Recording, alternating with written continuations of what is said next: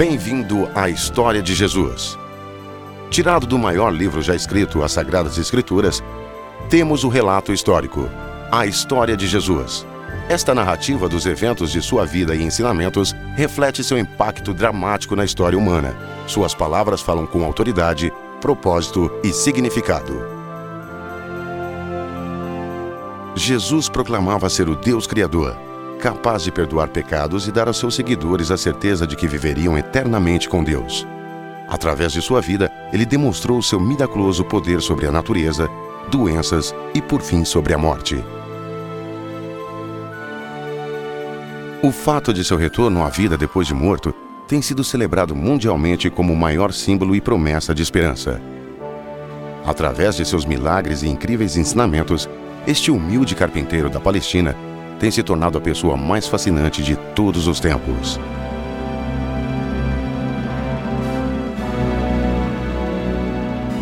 Sua história torna-se ainda mais fantástica pela maneira como começou. Numa humilde manjedoura de uma vila remota, bem distante dos palácios dos poderosos impérios de sua época. E apesar de um começo tão simples, seu impacto ainda é sentido, dois mil anos mais tarde.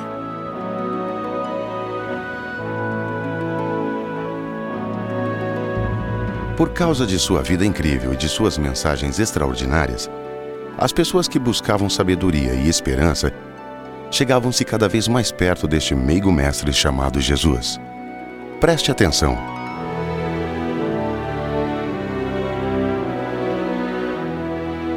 Um médico que viveu na mesma época e região que Jesus há muito tempo atrás escreveu sobre os singulares e maravilhosos eventos que ocorreram onde Jesus passava. O nome deste médico era Lucas. Eis aqui como se iniciou o verdadeiro relato chamado Evangelho de São Lucas.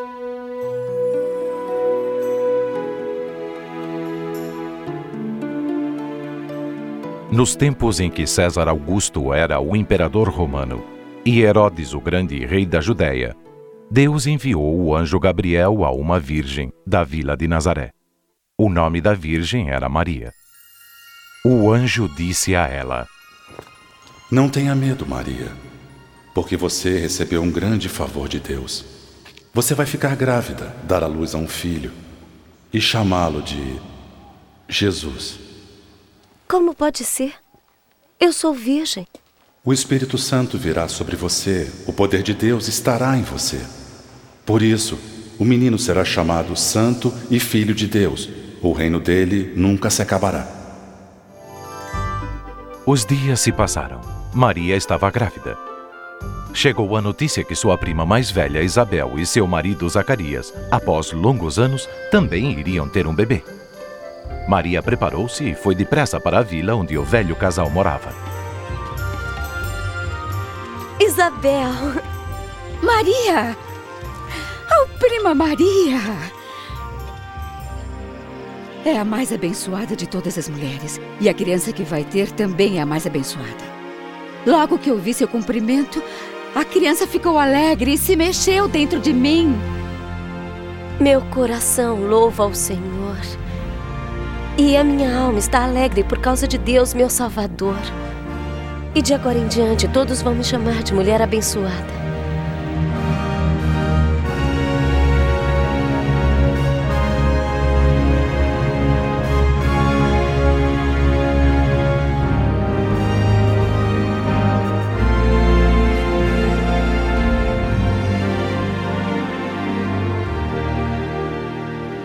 Os dias se tornaram em meses e a hora de Maria dar à luz se aproximava.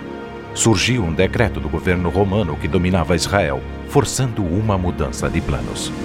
Saibam todos os homens de Nazaré que, por ordem do imperador César Augusto, haverá um recenseamento de toda a população da Galileia e da Judéia Todos terão que se registrar sem demora em seus povoados e cidades de origem. Isto resultou numa nova jornada para Maria e seu esposo José, mais de uma semana num jumento pelas íngremes estradas até Belém para se alistarem. Ao chegarem, porém, não havia mais lugar na hospedaria. Visto que as dores de parto de Maria estavam se tornando mais frequentes, eles finalmente se instalaram numa estrebaria para esperar o nascimento do bebê. Fora da vila, um grupo de pastores amontoava-se ao redor de suas ovelhas, uns dormindo, outros vigiando o rebanho. De repente, o céu se encheu de luz e um anjo de Deus apareceu. O que é aquilo? O que é aquilo? O que é aquela luz? Está enchendo o céu. Um anjo! É um anjo!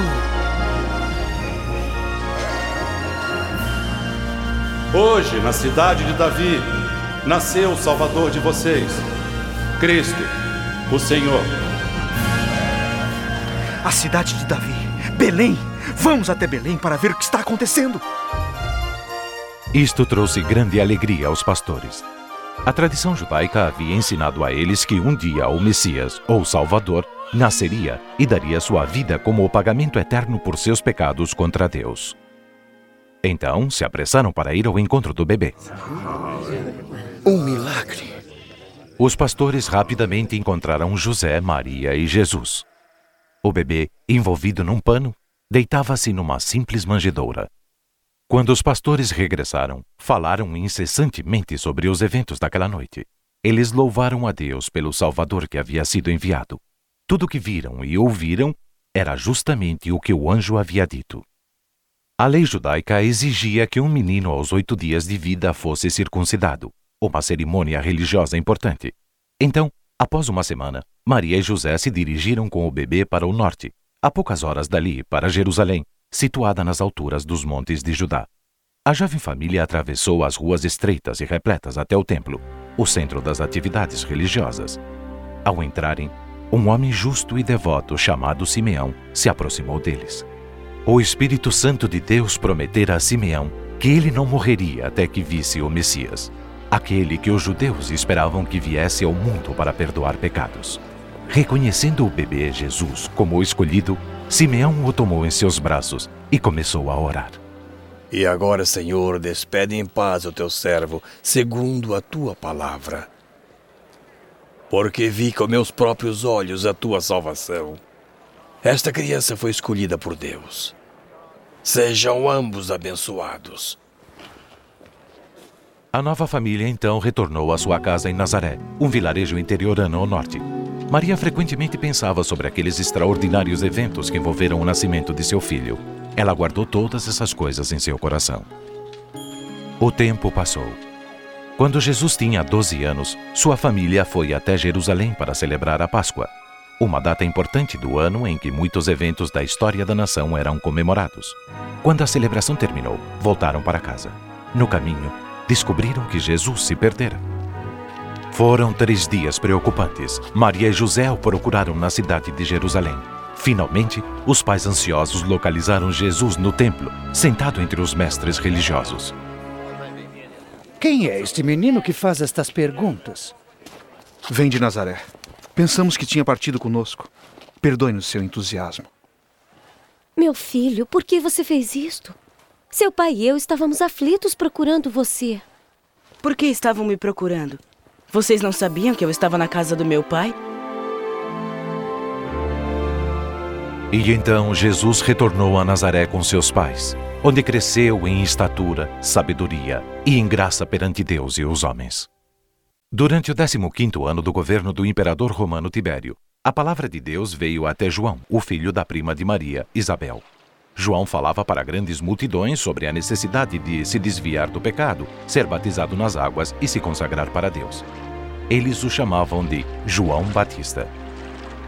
Arrependam-se dos seus pecados, sejam batizados, e Deus perdoará os seus pecados. A mensagem de João o levou às margens do Rio Jordão, um local natural para falar a um grande número de pessoas. Ele batizava nas águas todos os que acreditavam em sua mensagem. Conforme está escrito no livro do profeta Isaías, alguém está gritando no deserto: Preparem o caminho do Senhor. Abram estradas retas para ele. Todos os vales serão aterrados e todos os montes serão aplainados. As estradas tortas ficarão retas. Os caminhos com altos e baixos ficarão planos. E toda a humanidade verá a salvação que Deus dá. O que deseja que nós façamos? O que devemos fazer? Ajude-nos a saber o caminho. Aquele que tiver duas túnicas deve dar uma ao homem que não tem nenhuma. Aquele que tiver comida deve repartir. Mestre, nós somos cobradores de impostos. O que devemos fazer? Não cobrem mais do que a lei manda. Na multidão havia soldados romanos que também tinham perguntas. E nós, mestre? O que devemos fazer? Não tomem pela força o dinheiro de ninguém, nem por meio de acusações falsas. E fiquem contentes com seus salários. Diga-nos, o senhor é o Cristo? Eu batizo com água. Mas está chegando alguém que é mais importante que eu. Eu não mereço a honra de desamarrar as sandálias dele. Ele batizará com o Espírito Santo e com fogo. Com a pá que tem na mão, ele vai separar o trigo da palha. Ajuntará o trigo no seu depósito. Porém, queimará a palha no fogo que nunca se apaga. Naquele instante, Jesus, agora um homem de 30 anos, se aproximou do rio. João concordou em batizá-lo. Quando Jesus emergiu das águas, começou a orar. Naquele momento, o Espírito Santo desceu sobre ele, em forma de pomba, e uma voz soou dos céus dizendo: Este é meu filho amado, em quem me agrado.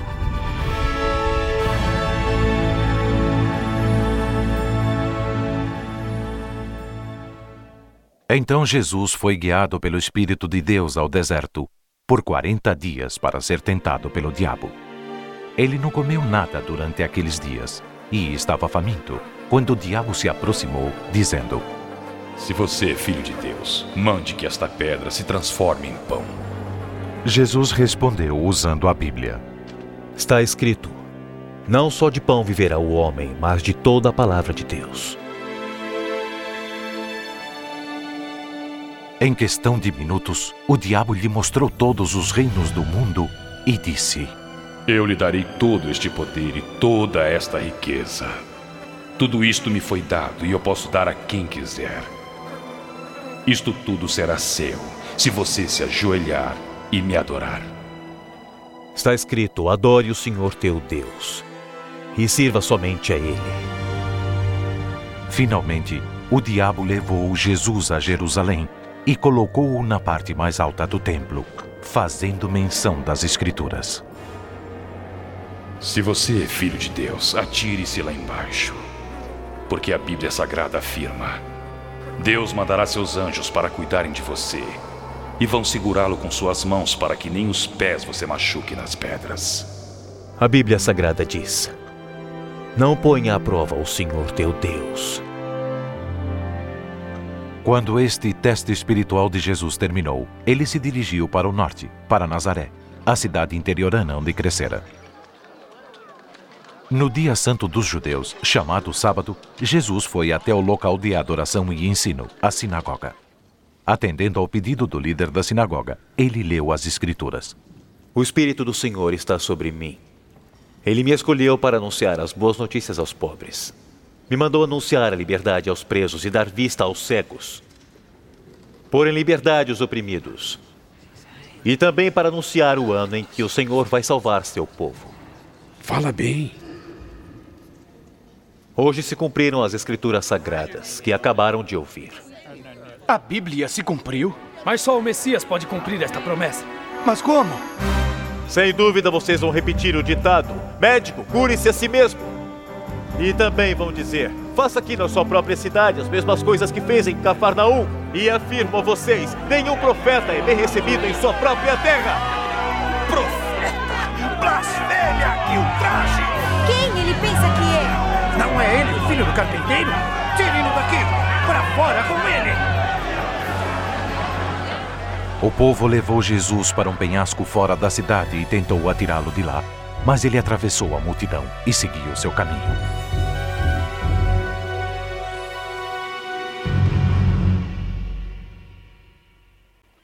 Como o trabalho espiritual de Jesus crescia, ele começou a agregar seguidores, preparando-os para ajudá-lo a espalhar as notícias sobre a vinda do reino de Deus. No pequeno mar da Galileia, encontrou vários pescadores lavando suas redes. Seus nomes: Simão Pedro, Tiago e João. Perto deles havia dois barcos de pesca. A paz esteja contigo. E com o senhor, mestre. Seu barco pode me levar, Simão? Claro, mestre. Leve o barco para onde o lago é mais fundo. E você e seus companheiros joguem as redes para pescar. Ah, mestre, trabalhamos muito durante a noite toda e não conseguimos pescar nada. Mas já que o senhor está mandando, eu vou jogar as redes. Tiago! João!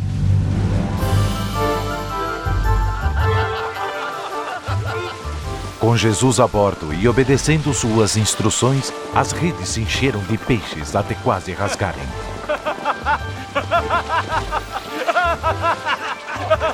Tiago!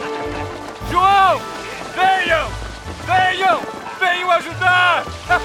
Não podemos! Estamos transbordando! Já chega, é o bastante! É o bastante! O milagre impressionou a Simão Pedro. Ele humildemente se prostrou perante Jesus, tomado de respeito e adoração. Afaste-se de mim, Senhor, porque eu sou um pecador. Não tenha medo. De agora em diante será um pescador de homens.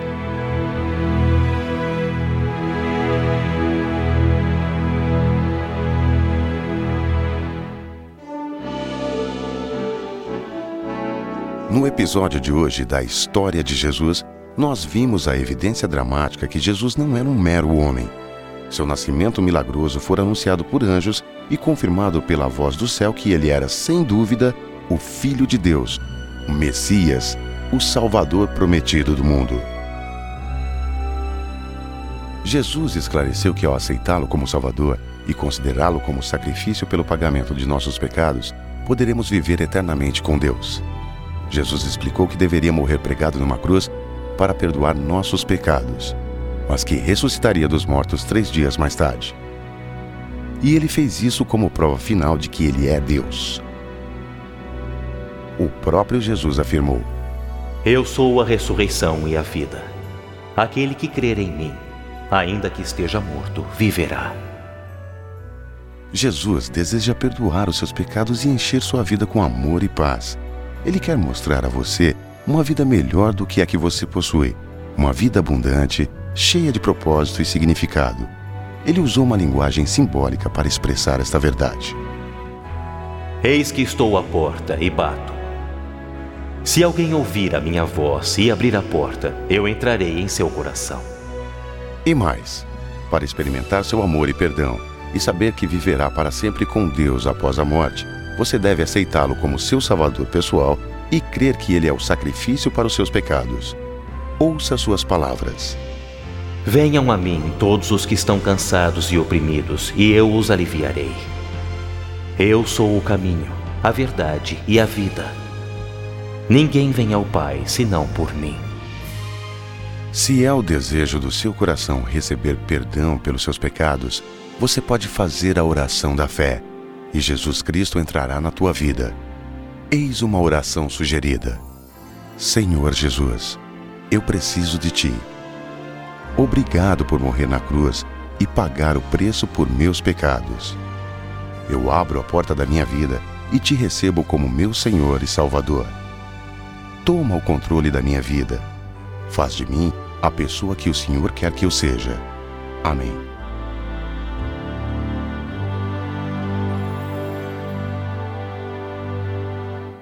Se você quer convidar a Cristo para entrar na sua vida, faça esta oração em voz alta ou silenciosamente, enquanto a digo novamente.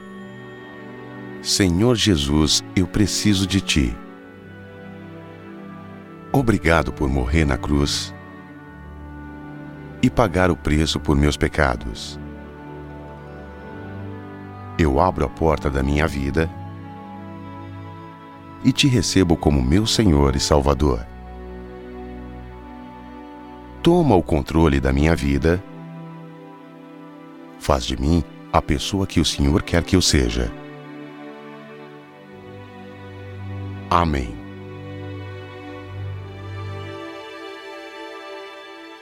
Se você fez esta oração a Deus com sinceridade, então Jesus está com você agora. Tenha certeza que seus pecados estão perdoados e que você viverá para sempre com Deus. Fale com Ele todos os dias em oração. Passe a conhecê-lo através das Escrituras, obedecendo os seus mandamentos e se reunindo com os outros que o amam e o seguem.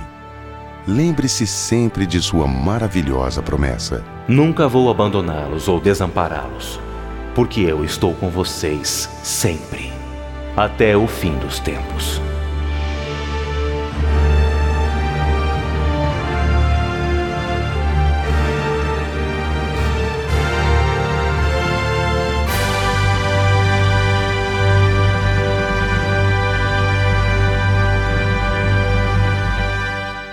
Vocês ouviram a primeira parte da História de Jesus.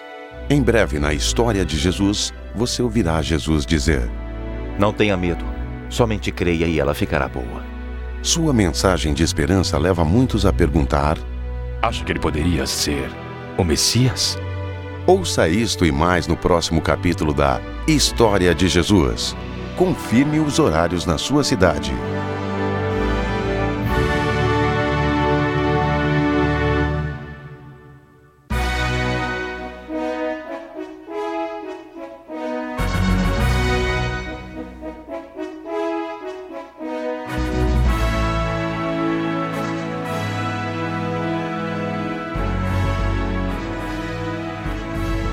Se você deseja obter a cópia do filme Jesus ou simplesmente gostaria de obter mais informações sobre Jesus, por favor escreva para Projeto Filme Jesus, Caixa Postal 41582, São Paulo, SP, CEP 05422 970.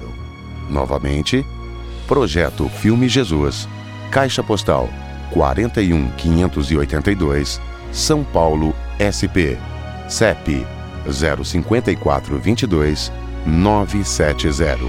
Estamos ansiosos para saber de você.